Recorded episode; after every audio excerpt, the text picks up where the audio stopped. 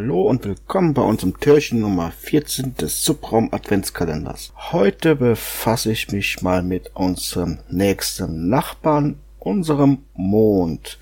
Wollen wir uns erstmal ein paar Daten zu unserem Mond angucken.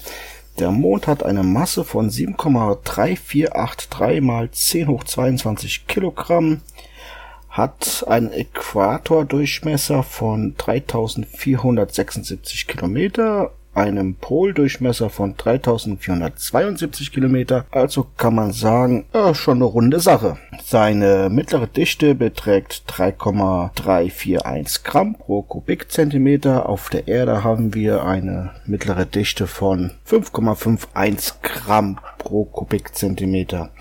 Die Oberflächentemperatur Temperatur beträgt minus 233 Grad bis 123 Grad Celsius. Seine Rotationsperiode beträgt ähm, 27 Tage, 7 Stunden, 43 Minuten und 12 Sekunden. Sekunden, also fast ein Monat, was im Zusammenspiel mit seiner Umlaufzeit von 27,3216 Tage dazu führt, dass wir eigentlich immer die gleiche Seite sehen, also die erdzugewandte Seite.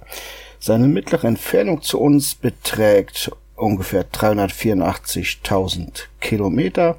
Die kleinste Entfernung beträgt 363.000 Kilometer und die größte Entfernung beträgt ungefähr 406.000 Kilometer.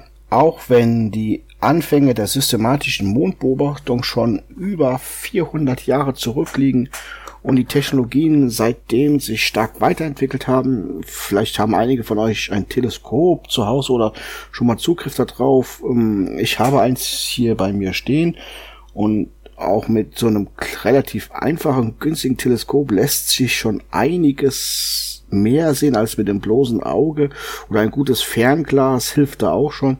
Aber das ist natürlich nicht zu vergleichen mit dem, was eine Raumsonde zum Beispiel an Daten liefern kann, die den Erdtrabanten unserem Mond umrundet. Genauer genommen geht es mir um die indische Mondsonde Chandrayaan 1, welche bereits Ende 2008 den Mond erreichte und ihn analysiert hat. Aber was vielleicht nicht viele wissen, ist, was aus diesen Scans, die die Sonde gemacht hat, herausgekommen ist.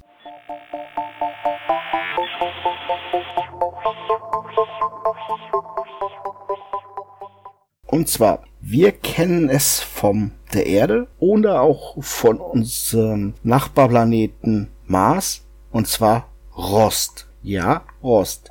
Ganz genau. Das ist, wenn Eisen mit Sauerstoff in Kontakt kommt und Eisenoxid bildet. Es rostet.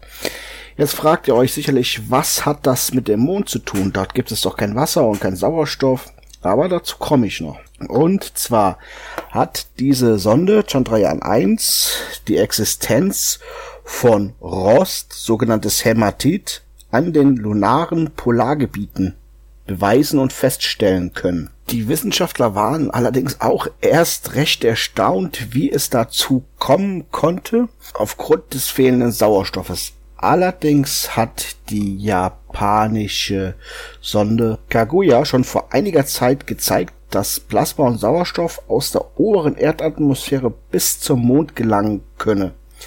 Dieser Transfer geschieht wohl überwiegend bei Vollmond, wenn der Mond der Sonne aus gesehen hinter der Erde steht, dann taucht er in den lang ausgezogenen Magnetschweif unseres Erdfeldes ein und bekommt im Schnitt wohl 26.000 Sauerstoffionen pro Quadratzentimeter und Sekunde. Das reicht wohl aus, um rund 5 bis 9 Gewichtsprozent an Hämatit, also Rost, zu bilden. So kommen also die Sauerstoffmoleküle von der Erde auf den Mond. Jetzt fehlt uns noch Wasser. Es ist ja bekannt oder mittlerweile bekannt, dass vor allem an den Polregionen, an in den Kratern Wassereis gibt, in denen die Sonne nicht ähm, hinscheint, die ständig beschattet sind.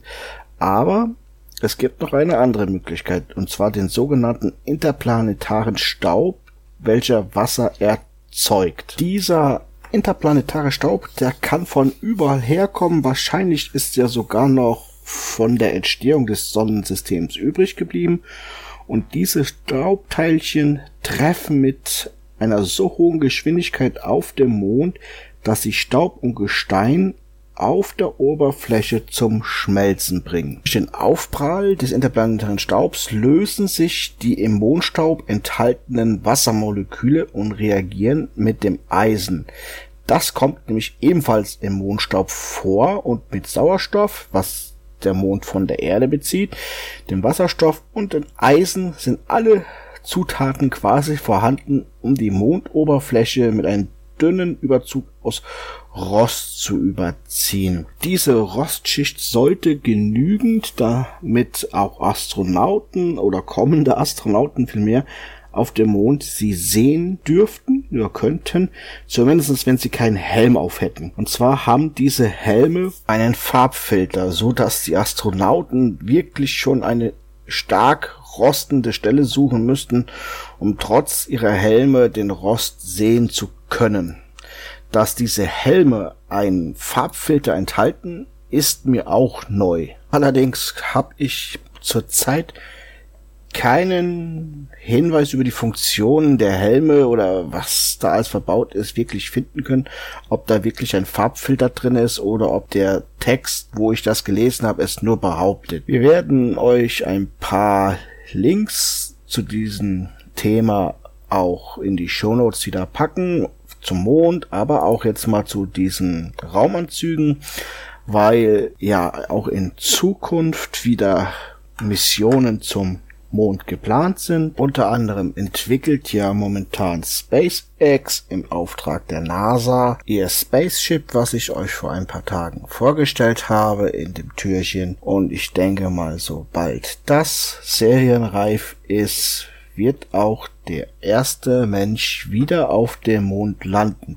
Ich glaube, momentan fehlen uns einfach die Ressourcen und das Know-how, um nach den Apollo-Missionen wieder auf dem Mond zu landen. Vielleicht wird es meine Generation, ja, meine Generation, sag ich mal, oder ich ähm, nochmal erleben, auch mit erleben dürfen, dass ein Mensch den Mond betritt.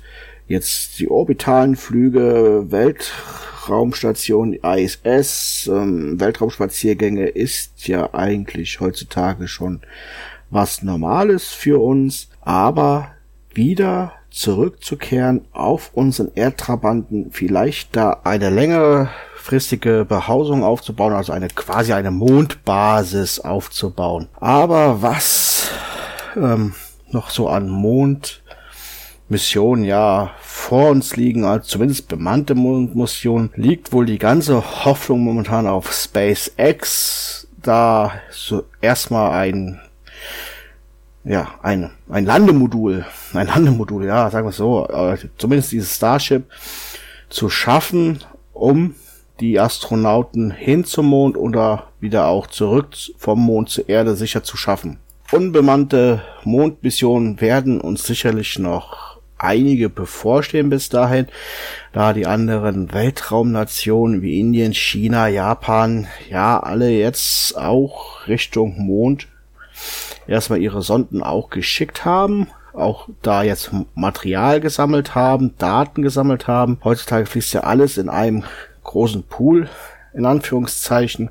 Man tauscht sich aus unter den Wissenschaftlern und ich glaube, der Mond wird unser Sprungbrett zum Sonnensystem sein. Ich denke, eine Mars-Mission vom Mond ausgehend ist, denke ich, wahrscheinlicher als aus dem erdnahen Orbit oder direkt von der Erde aus. Das ist meine persönliche Meinung. A, da wir Treibstoff sparen, um wenn wir von dem Mond aus starten. Der Mond hat eine sehr viel geringere Anziehungskraft, wie wir am Anfang gehört haben, als die Erde und so brauchen wir auch sehr viel weniger Energie, um von dort Richtung Mars zu starten. Man könnte Sauerstoff oder Treibstoff auf dem Mond gewinnen, wie auch immer. Das überlasse ich der Wissenschaft und sage, behaltet den Mond im Auge und wünsche euch doch einen schönen 14.12. und verbleibe mit einem Nodder.